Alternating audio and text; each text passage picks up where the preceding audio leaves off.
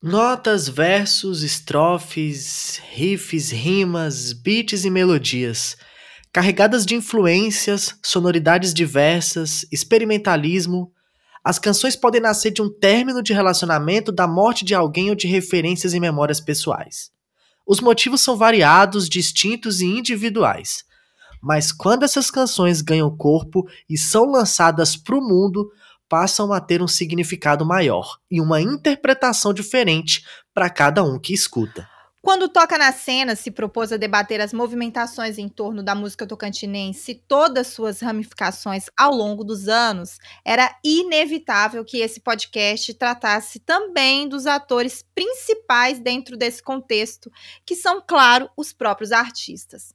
Levando em conta as particularidades do nosso estado e aqui há de se ressaltar nossos jovens 33 anos, toda a diversidade de pessoas vindas de todos os cantos do país, nossos diferentes sotaques e o processo em andamento da construção de uma identidade cultural tocantinense, vamos ouvir os criadores e as criaturas por trás das músicas feitas aqui. Afinal, como o estar em solo tocantino reverbera essas criações? Vamos descobrir juntos o que está por trás da canção.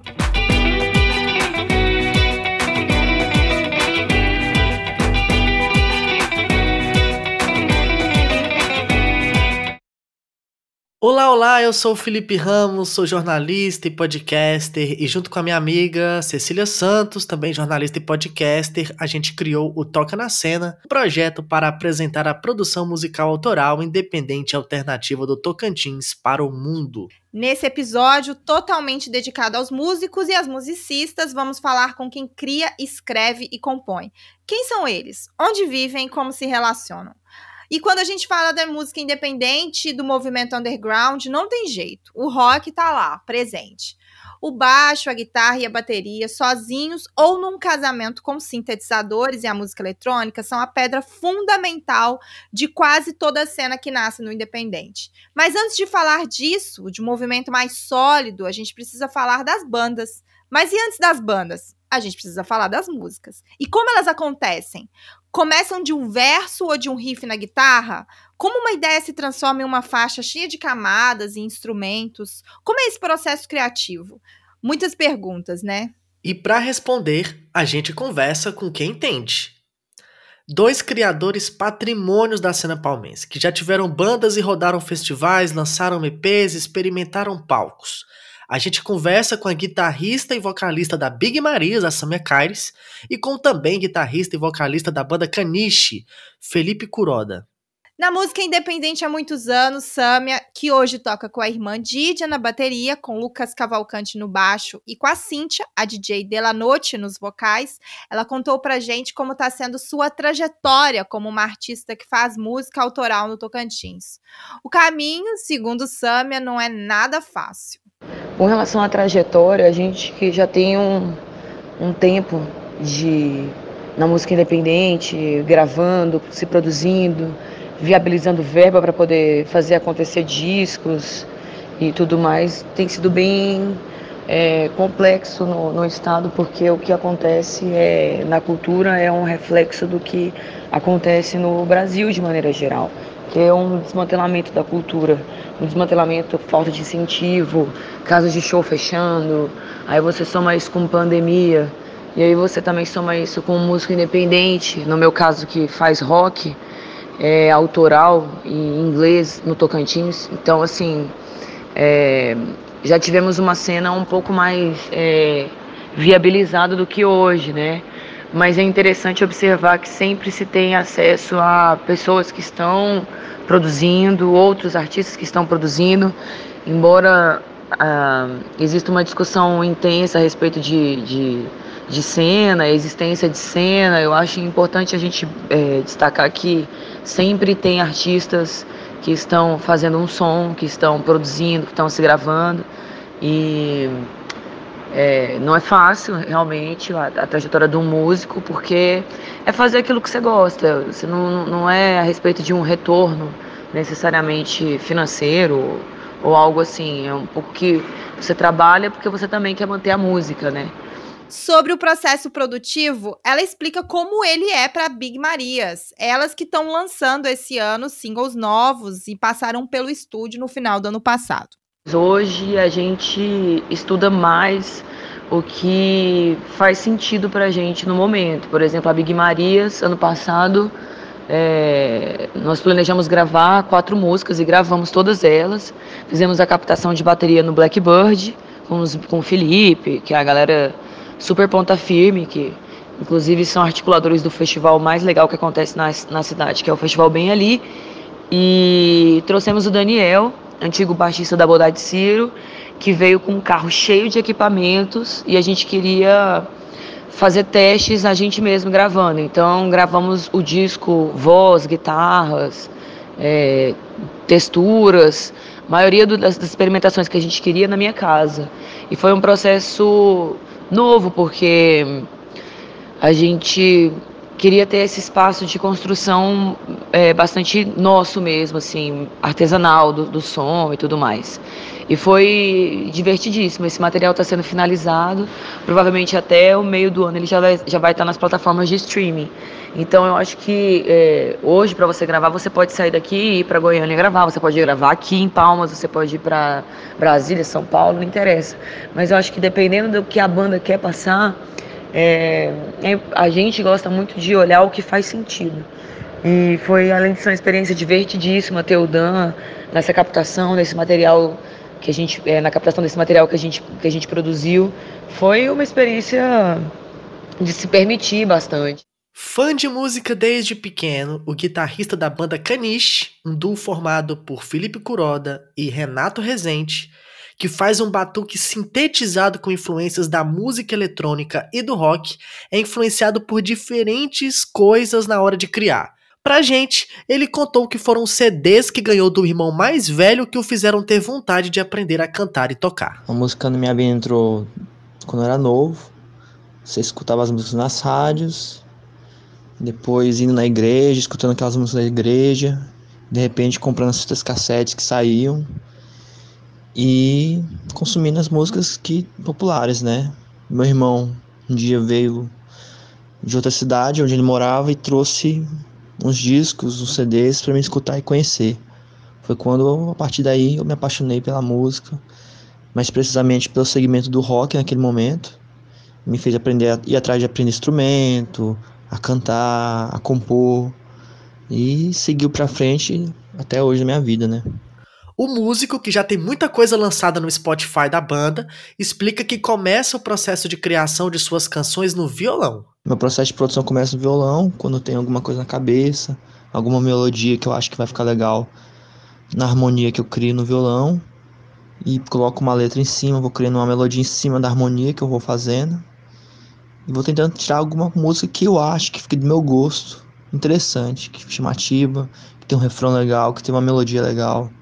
E a partir daí eu tento criar o restante dos instrumentos. É, mas de fato tudo influencia de qualquer tipo de arte, desde a leitura ao cinema, as músicas que a gente escuta, de todo tipo de segmento, um barulhinho que a gente escutou na rua, uma batida de trap que a gente escutou numa casa noturna e vai influenciando, pegando a partir disso até sair alguma coisa que seja interessante também. E como Tocantins influencia Caniche? Quanto eles inserem nas suas canções todo o contexto de sons e experiências que vivem por aqui. O contexto regional influencia demais, porque hoje é difícil você sair para algum lugar que não tem alguém fazendo alguma coisa ligada ao Tocantins. E você consome isso de qualquer maneira. E como você a parte, a parte criativa é absorvida de maneira até inconsciente, isso se transforma em música a partir do momento que a gente tenta criar alguma coisa ligada ao nosso contexto. Isso faz parte, isso que a gente gosta, isso que a gente é, consome também, desde as bandas locais que fazem tipo de som, a grupos que criam e tentam reproduzir as sonoridades do Tocantins. E é lindo, é maravilhoso. Animado, Felipe acredita que a cena está fervilhando e que o público está finalmente empolgado com as bandas locais.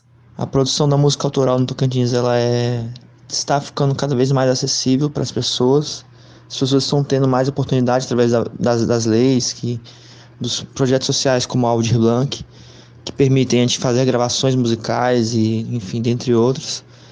E ela vai, a gente vai colocando ela no cenário e hoje em dia as pessoas conseguem, as pessoas locais conseguem receber de maneira coração mais aberto. Acredito que melhor do que antes, até antes da pandemia. A gente vê grupos e bandas e cantores consistentes, fazendo música, criando, fazendo show só com músicas próprias, fazendo CDs que as pessoas fazendo CD, é, fazendo músicas que a galera canta nas, nos shows, então isso é muito bom. Da cena contemporânea, atual e prolífica da capital, mais dois nomes se destacam na produção local. A cantora Gabriela Rai e a banda Sopro são dois exemplos de música autoral de qualidade que está sendo produzida por aqui.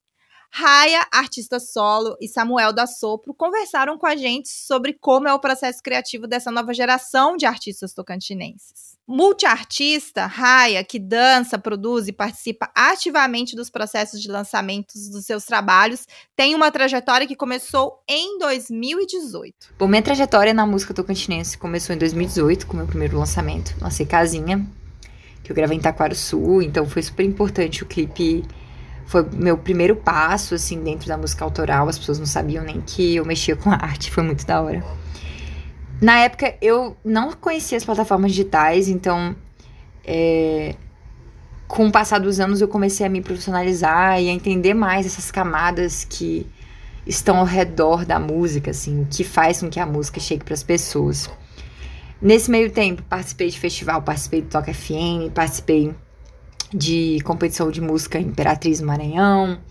É, gravei música aqui no Toca, gravei também Rio, São Paulo, gravei Brasília. Tive algumas trocas com artistas de outras áreas. Fui criando uma rede mesmo com uma galera de audiovisual. Fui construindo meu processo independente de produzir meus videoclipes, que acabou virando uma marca registrada.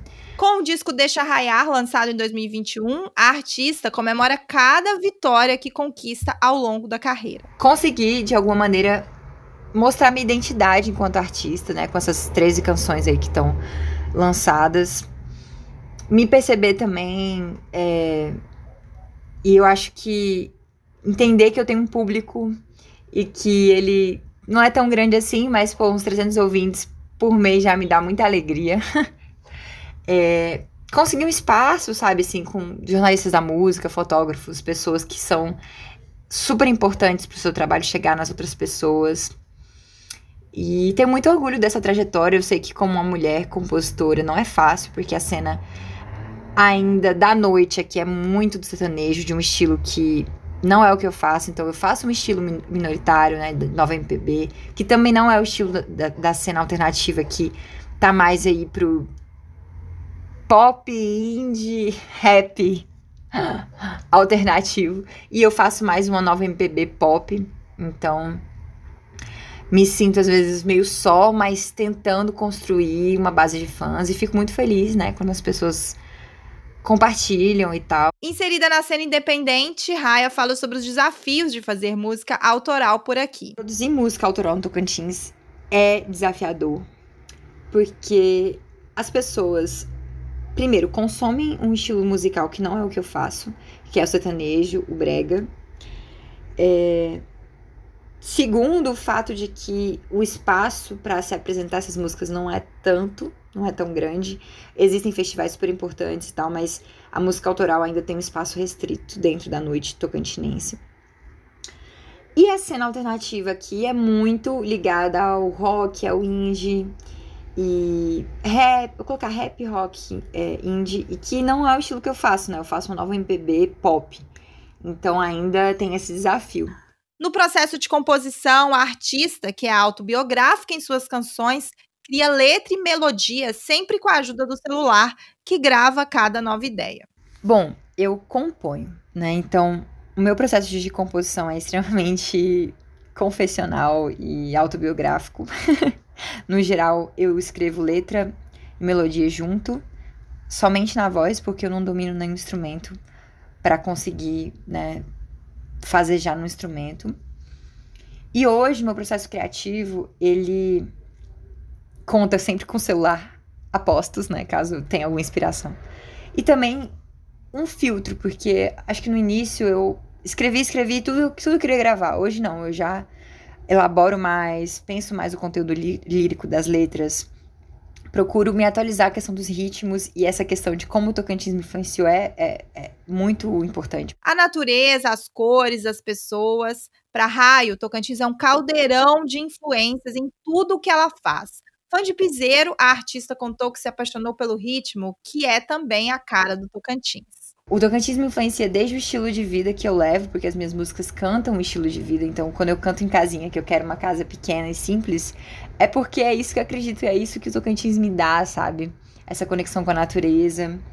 O fato de ser uma cidade muito diurna, tipo, você se conectar com as pessoas e com os corpos, e como é uma cidade afro-indígena e que tem tantos atravessamentos históricos, sabe? Assim, eu morei no interior do Tocantins, no Jalapão, e tive um contato incrível com a população quilombola lá. Tipo, poder voltar lá com, com a Leal de Blanc, fazer uma oficina com essa galera, sabe? Foi tão massa. Esteticamente, a, as paletas de cores dos tons terrosos é uma coisa bem nítida dos meus videoclipes. Essa coisa solar, né? Porque, pô, meu disco chamava. Chama-se, né? Deixa raiar. Então é muito solar e é muito o Tocantins, um sol para cada um. E musicalmente, o piseiro tá me influenciando demais, porque eu sempre gostei muito de forró, sou bem forrozeira, filha de pernambucanos. E me peguei apaixonada por João Gomes e uma galera que faz piseiro. E como é tão democrático esse ritmo, que é só um tecladinho e voz, e as pessoas fazem a festa. Então, isso tá me pegando. E é uma alegria, né? Porque pra pessoa que não gosta de sertanejo e que mora no Tocantins, é muito difícil. E quando esse ritmo veio, esse novo forró veio, nossa, foi um alento pro meu coração. Então, Tocantins me influencia demais. É... E quero trazer uma música com uma roupagem, com um arranjo cada vez mais brasileiro, cada vez mais tocantinense, pegando referências do brega funk, pegando referências do que tá rolando aqui, sabe? Com quase mil ouvintes no Spotify, a banda Sopro tem integrantes quase tão novos quanto a própria capital do Tocantins.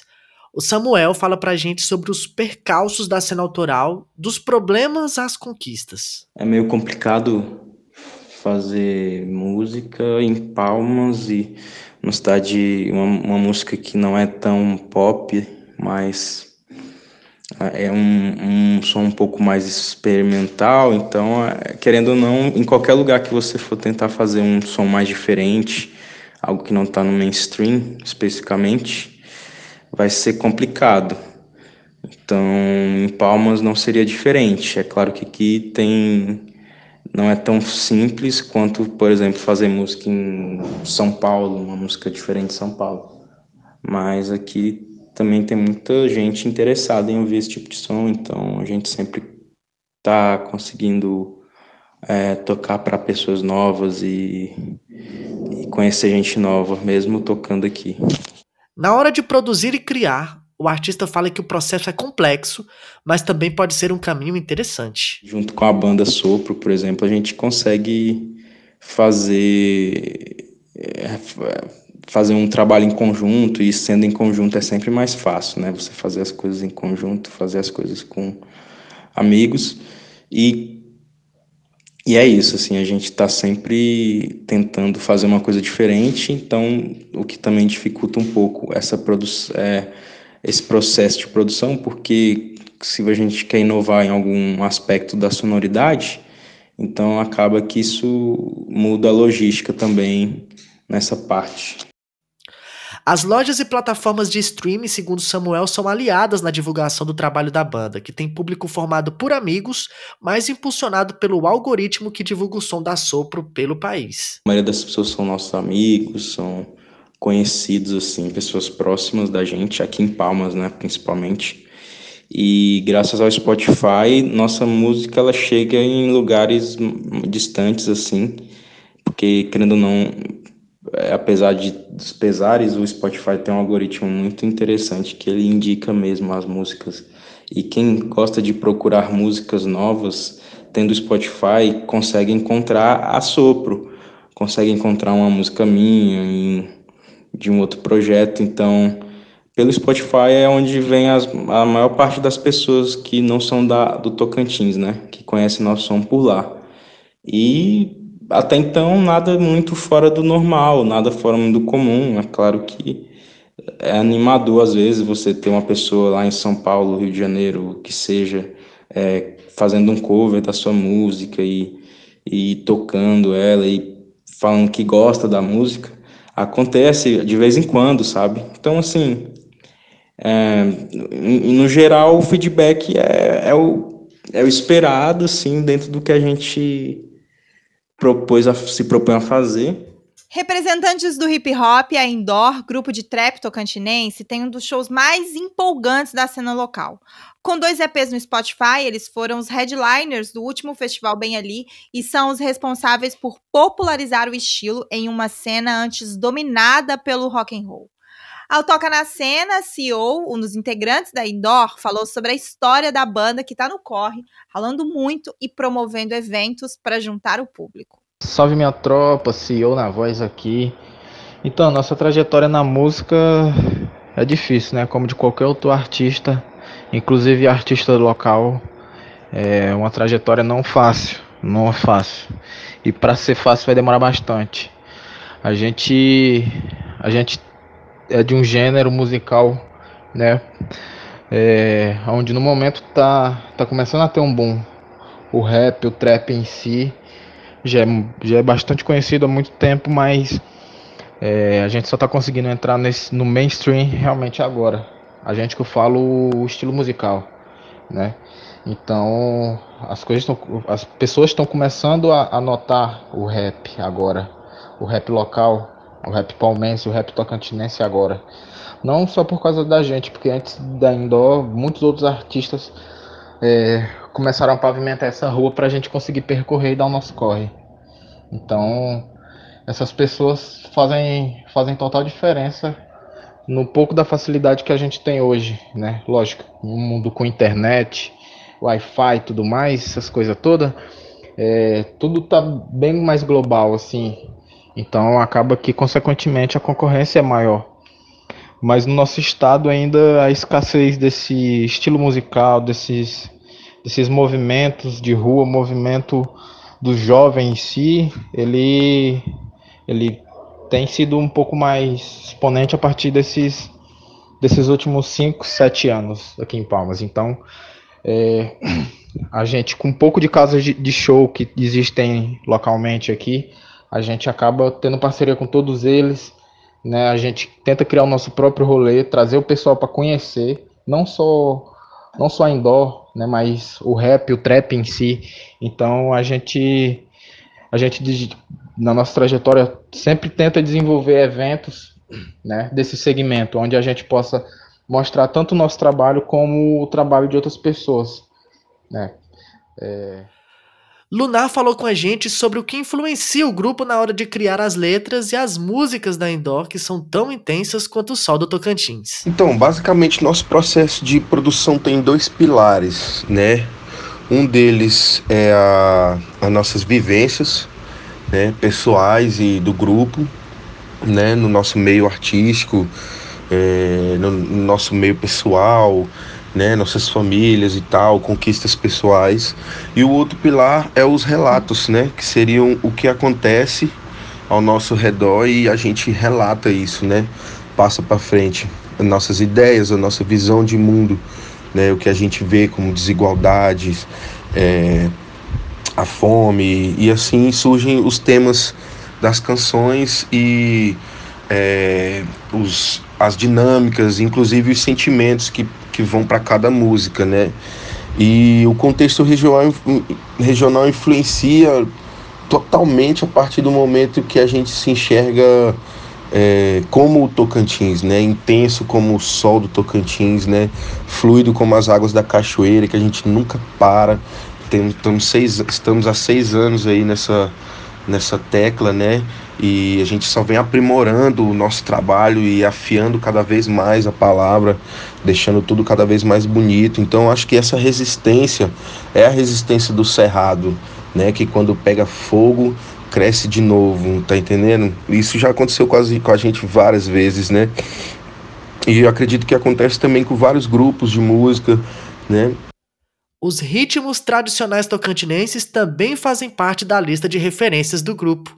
Esse contexto regional influencia muito é, por causa do coco, da súcia, né, dos ritmos da terra, dos cantores da terra, do Genésio Tocantins, do Dorivan, né, da galera que a gente conhece aqui, que, que a gente curte o trabalho deles e já, já teve a oportunidade, inclusive, de, de trabalhar junto. É, é, então, tá o tempo todo dentro da gente isso, né? Esse, esse, quesito é, regional, a beleza da arara, o cerrado, né? Tudo. E, e, e, a gente, como bom tocantinense, não deixa de visitar esses lugares, né? Então, de final de, de final de semana, a gente consegue direto ir para cachoeira, a gente gosta muito de ir no Limpão também, né? Em Lajeado, nas praias. E é isso. É dessa forma aí que é o nosso processo de produção e, o, como o contexto regional influencia. Mais dúvidas, entre em contato com a gente. Valeu! Quantas histórias, né? Ouvindo esse monte de gente talentosa contar como tem sido fazer música no Tocantins, o que motiva, influencia, quais as referências, o que eles levam na bagagem e como o nosso contexto é determinante no resultado final, minha vontade é de sair correndo e dar play em tudo que essa galera já produziu. Orgulho que fala, né? Daqui a gente torce para uma carreira longa e cheia de novidades. Obrigado a todo mundo que participou com a gente, principalmente por você que nos ouviu até o final. Nos siga nas nossas redes sociais. O nosso Twitter é arroba Confere Música. Nosso Instagram também é Confere Música, tá tudo na descrição deste episódio. No nosso e-mail também, para quem quiser entrar em contato, nosso e-mail é o conferemusica.gmail.com. Estamos em todas as plataformas de streaming e fica de olho porque na próxima semana tem mais Toca na Cena.